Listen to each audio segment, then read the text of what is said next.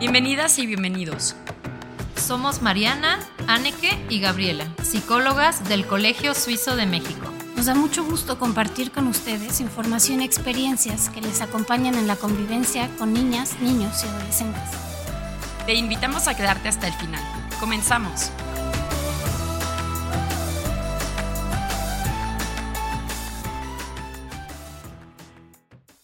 ¿Qué tal? Bienvenidas y bienvenidos. Soy Gabriela Luna, psicóloga del Colegio Suizo de México. En este episodio voy a conversar con Carolina Basurto. Me gustaría presentarla brevemente. Ella es licenciada en psicología, tiene una especialidad en psicoterapia infantil y juvenil, una maestría en neuropsicología y es egresada del diplomado en terapias contextuales de la Facultad de Medicina de la UNAM. Ha realizado diferentes cursos como primeros auxilios psicológicos, rehabilitación cognitiva. Tiene más de cinco años de experiencia en psicología educativa. Se ha desempeñado como tutora, orientadora educativa, coordinadora de disciplina y docente. Y desde hace nueve años se dedica a la psicología clínica de manera privada. Es un gusto tenerla aquí. Bienvenida, Carolina. Muchas gracias y muchas gracias por esa bella presentación. Ok, pues vamos a conversar con Caro eh, sobre la validación emocional y su impacto en la comunicación de los y las adolescentes. Además de, bueno, ejemplificar un poco para que las familias que nos escuchan puedan entender cómo ocurre día a día y mejorar eh, pues esas interacciones sociales que tienen con sus hijos e hijas adolescentes. La comunicación que tenemos con nuestros hijos e hijas está llena de mensajes implícitos que, bueno, en muchas ocasiones tienen un impacto emocional en ellos y en ellas. Concretamente, validan o no sus emociones y sentimientos, proporcionando así un marco de modulación afectiva que utilizarán a lo largo de su vida. Entonces, bueno, eh, problemáticas como la disregulación o la inestabilidad emocional en la adolescencia se relacionan con la forma en que aprendimos a gestionar esas emociones. La disregulación emocional como incapacidad para gestionar las emociones y expresarlas adecuadamente es un tema que toca a muchísimas personas, adultos y adolescentes, y que se relaciona con lo que expresa la psicóloga Marsha Linehan, la aceptación de la vida tal y como es. Validar las emociones significa aceptar las experiencias emocionales sin juzgarlas ni querer modificarlas. Y también involucra empatía. Pero aquí me gustaría hacer la primera pregunta para, para nuestra invitada. ¿Cómo definirías de manera sencilla qué es la validación emocional y cómo la aprendemos? Bueno, quiero empezar parafraseando también a Linehan, y ella dice que el validar es comunicar a la persona que está frente a mí que lo que está sintiendo, que su respuesta emocional, debido a su contexto, a su historia, a lo que le ha pasado, es entendible. Entonces, digo, aquí se une justo con lo que acabas de decir de la aceptación, ¿no? Es transmitir que está bien el cómo se siente. Quizás aquí quiero hacer el paréntesis bien importante, no validamos las acciones inadecuadas, validamos las emociones. O sea, está bien cómo te sientes. Quizás no estuvo bien el golpe que diste, el empujón, pero lo que sentiste está bien. O sea, es normal, ¿no? Que te hayas sentido así por tu historia de vida. Y bueno, ¿cómo se aprende? Se aprende desde pequeños. Nosotros todo el tiempo estamos eh, aprendiendo, pero sobre todo yo quiero que se imaginen desde este momento que cuando alguien nace, un ser nace, es como si fuera una plastilina. A mí me gusta trabajar mucho con Play-Doh. Entonces la, la Play-Doh, ¿no? Súper maleable, súper... Bueno, así es un, un bebé, ¿no? Un ser es totalmente moldeable y así lo vamos moldeando nosotros como padres, como entorno, como maestros, como todos los que hacemos el contexto de ese ser, vamos moldeándolo. Y entonces eh, esto va dando forma a justamente lo que es la validación. O sea, si yo, la forma en la que a mí me moldearon es la forma en la que yo me valido o me invalido a mí mismo y así mismo a los demás. Ok, a mí me, me gusta esto que dices de, hablar de la validación hacia los demás, pero también la autovalidación, ¿no? Y ahí creo que es donde empezamos a tener problemas, porque a veces pensamos que tener derecho a sentir algo o, validar la emoción en otros va a implicar que yo estoy autorizando esa conducta, ¿no? Y entonces lo evitamos, evitamos decir ese tipo de cosas. Entonces, otra cosa que me llama la atención es que dices que la aprendemos desde muy pequeños. ¿no? Y que entonces después se va a convertir en la forma en la que nos autovalidamos y también lo hacemos con otros. Entonces yo creo que este tema tiene mucho que ver con la empatía. No sé qué pienses al respecto. Pues yo creo que van de la mano, o sea, uno no puede validar algo que no es capaz de empatizar. O sea, la empatía no se trata si lo entiendes o no. Eso creo que a veces está mal entendido, ¿no? Es que como entiendo lo que te pasó, ¿no? Porque yo me he sentido igual, entonces empatizo contigo y no es así. O sea, yo logro empatizar contigo aún cuando yo no he vivido lo que tú has vivido, porque tenemos historias diferentes, ¿no? La empatía es la capacidad de ponerme en los zapatos del otro y entender lo que esa persona me está queriendo transmitir o lo que está expresando verbalmente, sus pensamientos, sus creencias, eh, etc. Entonces, y, y, sí, justamente lo que se valida es la emoción. Eso es lo, lo, que es bien, bien importante que quede aquí, ¿no? Lo que validamos es la emoción, el, el que la persona, su forma de sentir no es inadecuada, porque tiene todo un historial detrás de por qué está sintiendo como está sintiendo. Claro. Eh, creo que en ocasiones hay muchos problemas para aprenderla porque puede ser que traigamos una historia de invalidación emocional.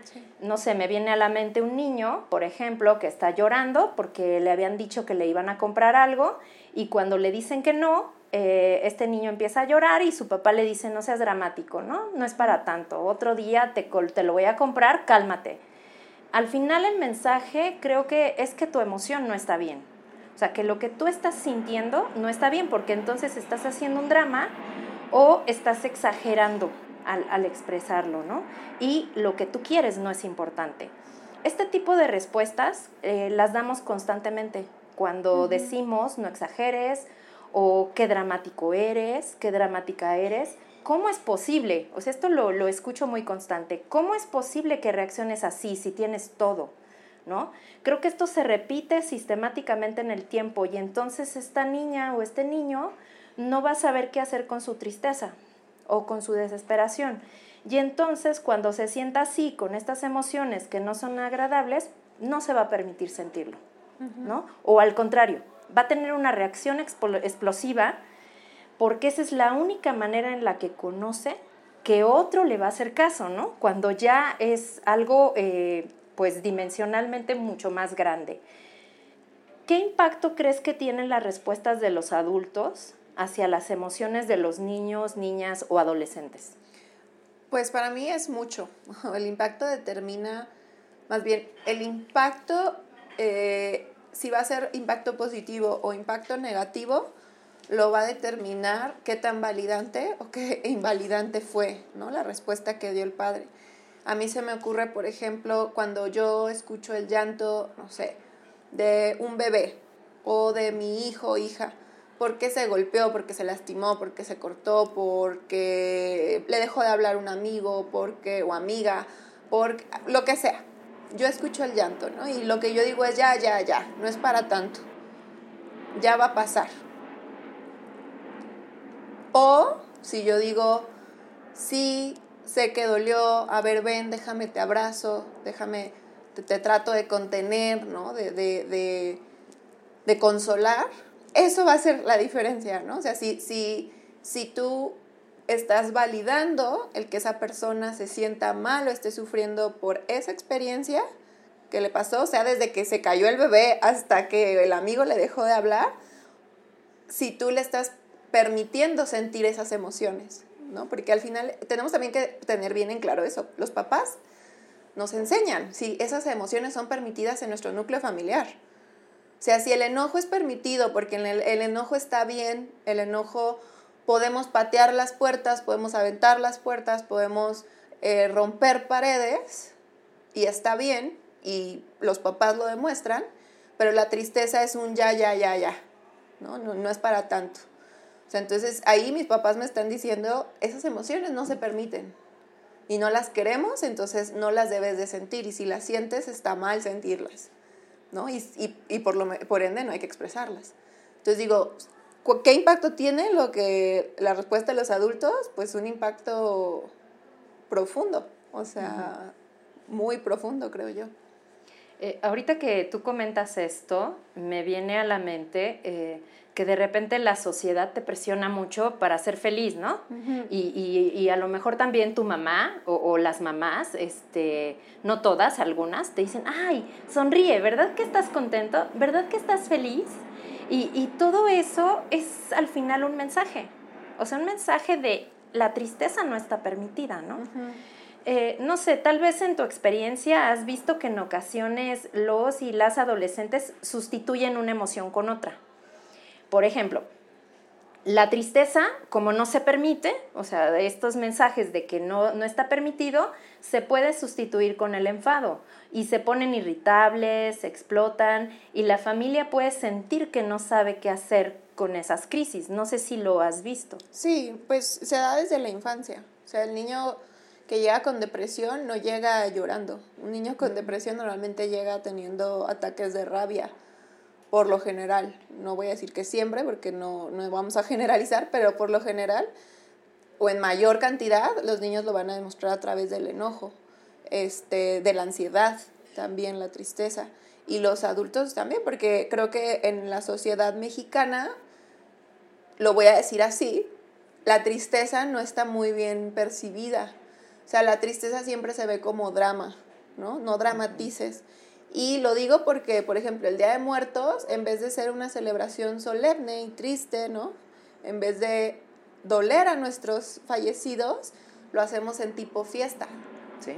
Entonces, o sea, no es que esté mal, o sea, está bien, pero lo que voy es, a, ese es como un reflejo de todo lo que en realidad eh, somos como cultura, pues, donde la tristeza o sea, perdemos un partido y en vez de decir, chin, perdimos, qué mala onda, tenemos que sacar el meme, el humor, el...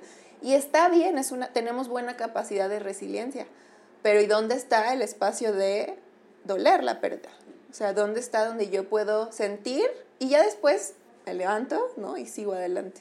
Entonces creo que, que es una buena, este, como una buena meditación que debemos de hacer, como en cada quien en su familia, qué emociones están prohibidas o qué emociones me enseñaron que no son las adecuadas. También viene esto, por ejemplo, recuerdo a alguien me decía, ¿cuál fue tu historia acerca de la tristeza? ¿No? En mi familia, por ejemplo, tuve una abuela, una bisabuela que murió deprimida, una tía que sufría episodios depresivos. Y entonces la tristeza en mi familia no era permitida. Entonces, para que yo aceptara sentir tristeza me tenía que, o sea, eh, era todo un proceso terapéutico para yo permitirme sentir esa emoción, porque culturalmente en mi familia fue así, y nadie me enseñó, sino era como lo que yo vi, ¿sí? O sea, porque yo vi cómo esa depresión de mi bisabuela afectó a mi abuela, la depresión de mi tía afectó a mi abuela, la depresión de mi abuela afectó a mi mamá, así. Entonces, vamos viendo cómo eh, culturalmente ciertas emociones en ciertas familias o en cada familia va a ser diferente qué emociones sí y qué emociones no. Esto, esto que comentas me parece muy interesante porque no necesito hablar. Es simplemente lo transmito a través de mi comportamiento, a través de mi aprobación. A veces basta que yo te voltee a ver, ¿no? O sea, mamá te voltea a ver a ti, hijo, hija, y en ese momento tú captas el mensaje. O sea, sabes lo que te quieren decir y es eso, ya párale, ¿no? Eh, estás triste, estás enojado, eh, estás frustrado, pero ya párale. Eh, entonces, al final, cuentan más las acciones que las palabras que te puedan decir. Porque yo verbalmente te puedo decir, Caro, llora, o sea, necesitas llorar, llora, pero yo te estoy viendo y tú estás viendo cómo estoy conteniendo las emociones. Y entonces todo ese modelamiento que yo doy a partir de ser un adulto importante para ti, pues eso acaba con lo que yo estoy diciendo verbalmente, ¿no? Entonces, eh, creo que lo que tal vez no hemos comprendido es que como adultos sí generamos esta modulación de las emociones que finalmente se aprende. ¿Qué, ¿Qué considerarías tú que podría ser alguien como mamá o como papá para validar a su hijo o a su hija en esos momentos? Bueno, aquí quiero como empezar desde lo que dije al inicio, retraerlo nuevamente, ¿no? Y es, eh, se trata de que podamos ver cómo cada, o sea, empezar con cómo yo aprendí, ¿no? Y que mi historia de vida tiene que ver con la paternidad y maternidad que yo voy a ejercer. Entonces, empezando de ahí, ¿no? O sea, validando nuestra historia primero. Y también a la vez que yo valido mi historia, ¿no? Y cómo yo aprendí acerca de las emociones, reaprender en época actual, ahorita que estoy escuchando este podcast. ¿Qué, qué puedo aprender de mis emociones? ¿no? ¿Cómo las estoy manejando? ¿Cómo yo respondo al enojo, a la tristeza, a la alegría? ¿Qué hago? Y seguramente lo que yo hago con mis propias emociones es lo que voy a replicar a las emociones de los demás. O sea, si yo me castigo por sentir decepción, ¿no? O por equivocarme y me castigo, voy a castigar a los demás cuando se equivoquen. Entonces, vamos, si yo cuando estoy triste es como ya, ya, ya, ya, ya, lo que sigue no seas exagerado y yo mismo me aliento y sigo en otra cosa, eso mismo voy a hacer con, con los que me rodean hijos, hijas, pareja, este, amigos, quien, quien sea. Y bueno, después de que yo tengo claro, o más bien que yo puedo entender cuál es mi forma de, de, de sentir, tengo que aceptar que yo no voy a sentir como el otro siente. Y no porque yo no sienta como el otro siente, significa que lo que el otro siente no es válido. O sea, podemos sufrir la misma pérdida, podemos sufrir la misma situación en el mismo momento y como yo responda y como responda, no sé, un hermano gemelo, va a ser diferente. Y eso no significa que mi hermano gemelo esté mal y yo esté bien o que él está exagerando y yo estoy sobrecontrolando. Significa que cada quien está experimentando como experimenta. ¿Sí? Entonces ahí, eso sería... Y con base en eso yo poder aceptar la experiencia de mi hijo sin intentar cambiarla. No sé si me expliqué. O sea, entonces el primer paso es aceptar mi historia, mi historia de aprendizaje acerca de las emociones. El segundo paso es identificar cuál es mi emoción. Paso número tres, identificar qué hago con mi emoción. Paso número cuatro, aceptar o identificar la emoción en el otro. Para paso número cinco, aceptar que esa emoción eh, no es incorrecta, simplemente es la forma de. Pero si hablamos, por ejemplo, de modulación, eh, creo que aquí justo empieza un tema que, bueno, nos podemos tardar horas, pero es importante identificar que cuando nosotros eh, reprimimos una emoción de una baja, eh, como de una expresión baja, y decimos, y la ignoramos, y la reprimimos, y esto y no le hacemos caso, esta emoción no se va a quedar ahí, va a subir. ¿A qué voy con este ejemplo? Este ejemplo lo tomo de, una terapeuta eh, que me decía, si yo tengo un consultante y toca la puerta suavemente y yo lo ignoro porque yo estoy en consulta con otra persona, vuelve a tocar más fuerte y lo vuelve a ignorar. Vuelve a tocar más fuerte y lo vuelvo a ignorar. Y ya cuando casi tira la puerta, me paro y le respondo, ¿qué le voy a enseñar a esa persona? Que solo cuando tira la puerta va a ser escuchado. Si yo le hubiera abierto la puerta desde la primera vez que me tocó y le hubiera dicho, ¿sabes qué? Dame un minuto, estoy en sesión, ahorita te recibo. Seguramente esa subida emocional, escalada emocional, no hubiera sucedido ¿Por qué? Porque le hubiera enseñado que desde lo poquito era escuchado. Vámonos a una situación, ¿no?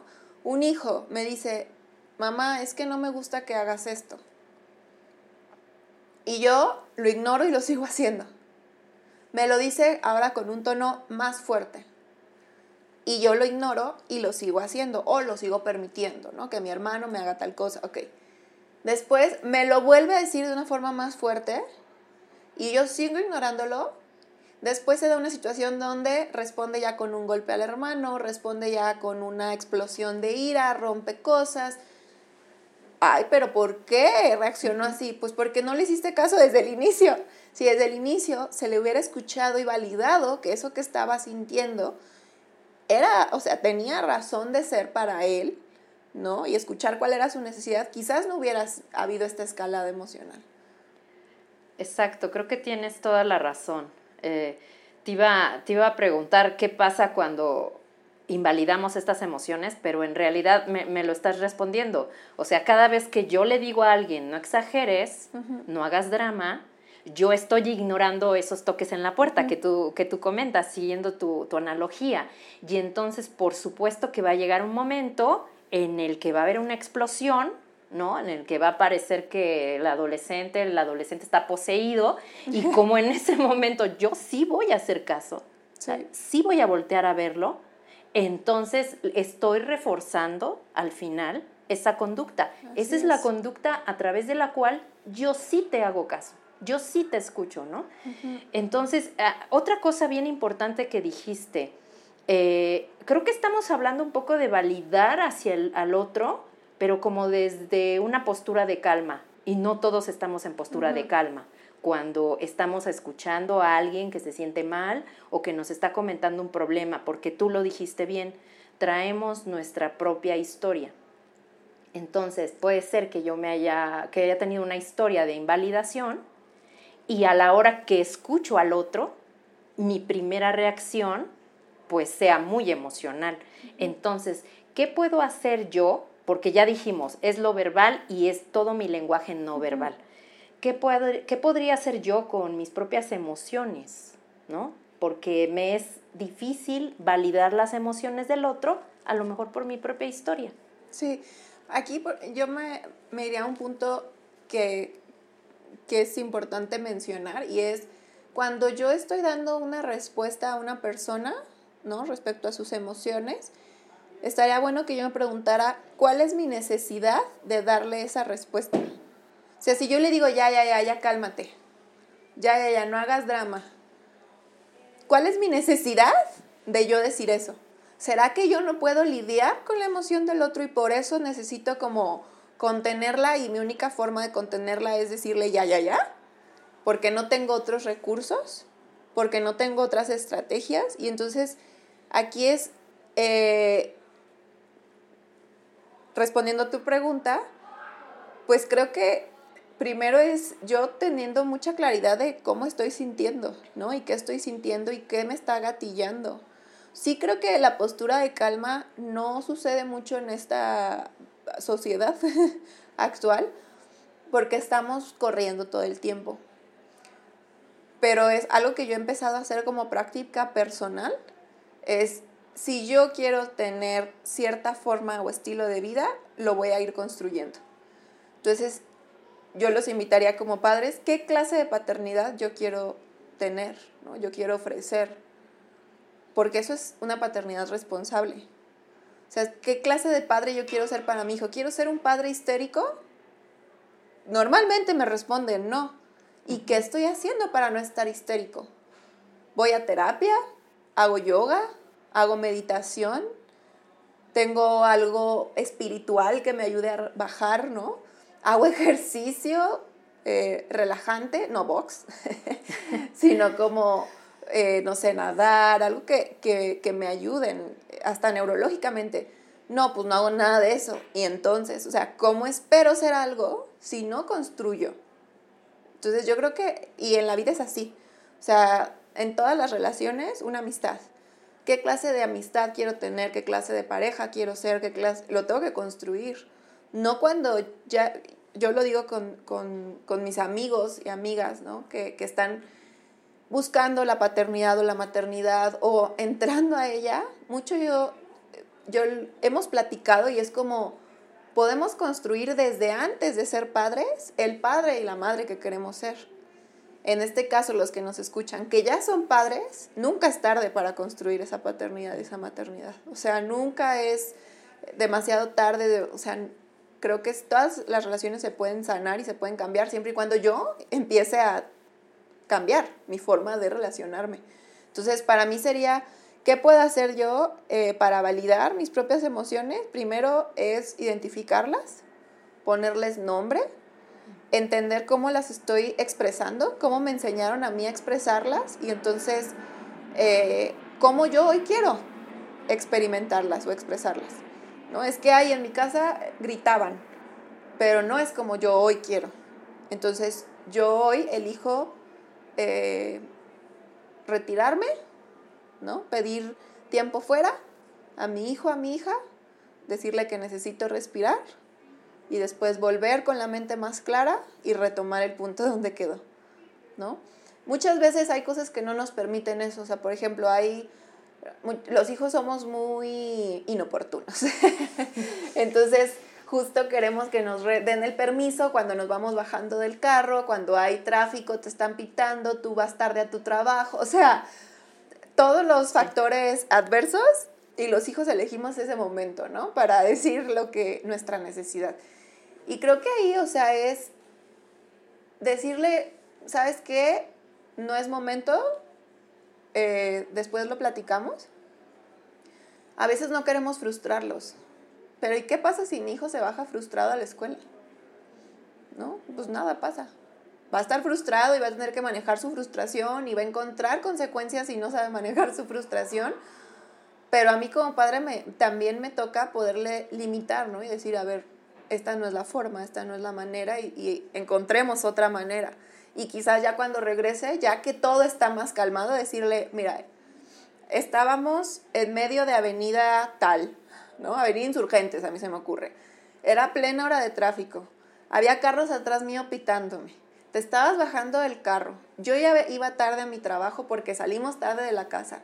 Y encima tú me preguntas esto no era ni la situación, ni el lugar, ni la circunstancia adecuada, o sea, ni el momento adecuado para que me lo preguntaras. Entonces, por eso no te lo respondí, pero ahorita ya te puedo responder. O sea, no sé si me explico un poco. O sea, a veces es como que queremos dar respuestas muy inmediatas y hay cosas, o sea, la vida amerita a veces pausar.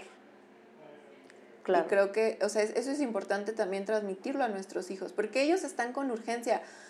Yo soy de la generación que si yo quería una definición tenía que ir a la biblioteca por un libro.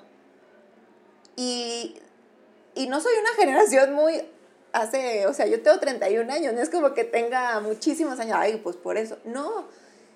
Pero estas últimas generaciones, o sea, yo lo veo en mi sobrino más grande que tiene 19 años, de él a mi sobrina de 10 años, todo ha ido demasiado rápido.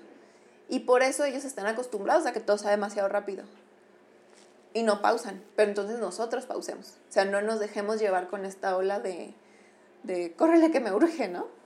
Así es. Eso sería como algo que, que sería importante. Porque justo cuando uno va corriendo, no puede percibir sus propias emociones. Estamos desconectados, no estamos en atención plena de lo que nos sucede.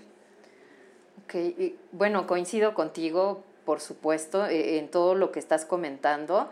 Y eh, yo rescataría de toda esta parte de esta posibilidad de construir el padre o la madre que yo quiero ser a partir de hoy porque eh, durante la adolescencia ocurre algo, ¿no? Y es que de alguna manera el hijo o la hija empieza a ver la falta de congruencia en ti y entonces empieza a cuestionarte y empieza a darse cuenta de que tú le estás exigiendo cosas que tú no haces, como lo que acabas de decir.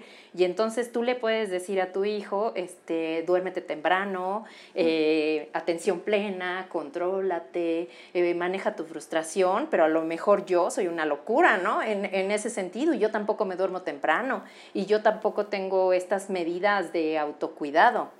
Y un adolescente sí, sí, me, sí es capaz de decirme, oye, tú no lo estás haciendo, ¿con qué derecho me dices, no? Entonces, bueno, eh, creo que todo esto se conecta con la forma en que afrontamos día a día, en los esfuerzos que hacemos como personas también para librarnos de experiencias emocionales negativas y que están determinados por nuestra historia. Si nos han validado, si hemos aprendido a aceptar lo que sentimos, nos vamos a autorregular. Porque le vamos a dar espacio a esa emoción, aunque no sea una emoción placentera. Pero si ese no fue el caso, podríamos suprimirlas totalmente y llegar a explotar. A mí me gustaría dejar el mensaje de que al validar los sentimientos de nuestros hijos e hijas estamos aceptando lo que se siente y cómo lo siente, aunque no estemos de acuerdo con ello, como tú bien decías. Y le damos la oportunidad de darse cuenta de sus emociones al mismo tiempo que le damos valor como persona, que ese es otra, bueno, es otro tema, ¿no? Pero es algo bien importante. Las emociones son necesarias y cumplen una función, así que no podemos no sentirlas o, o eliminarlas o pretender ser felices siempre. Todas ellas, tanto las agradables como las desagradables, tienen una razón de ser y las vamos a experimentar toda la vida. La diferencia es que como adultos las hemos experimentado, pero niños o adolescentes carecen de esta experiencia y necesitan construirla todavía, desarrollar su capacidad de regulación y aprender a expresar la emoción y posteriormente gestionarla. E, es parte de su desarrollo y también creo que es un aprendizaje al que tienen derecho. No, no, solo tienen derecho a aprender a leer, eh, las matemáticas, este, una escuela de calidad, tienen derecho a aprender a gestionar las emociones. Y no puedo pretender decir, eh, no sé, quiero hijos perfectos si yo no he trabajado en mí. Eso me pareció importantísimo.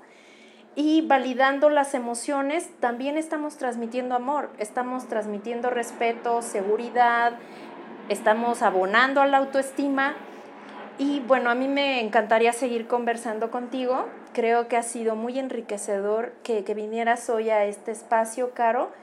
Y para finalizar, a mí me gustaría preguntarte, pues si tienes algún mensaje que compartir con nuestra audiencia. Pues eh, primero que nada, muchas gracias por la invitación. Para mí es un gusto. Me encanta hablar de estos temas, eh, la verdad. Y bueno, creo que el primer mensaje es que la validación transmite aceptación.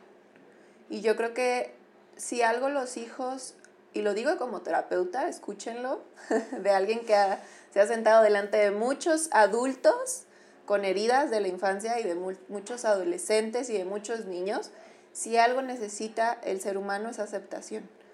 Entonces, si nosotros aceptamos a nuestros hijos y decimos que los aceptamos, aceptemos sus emociones, y enseñémosle a mostrarlas de una forma más efectiva para ellos. No porque a mí no me gusta que grites, no porque no te sirve en la vida gritar. O sea, enseñémosle desde ahí.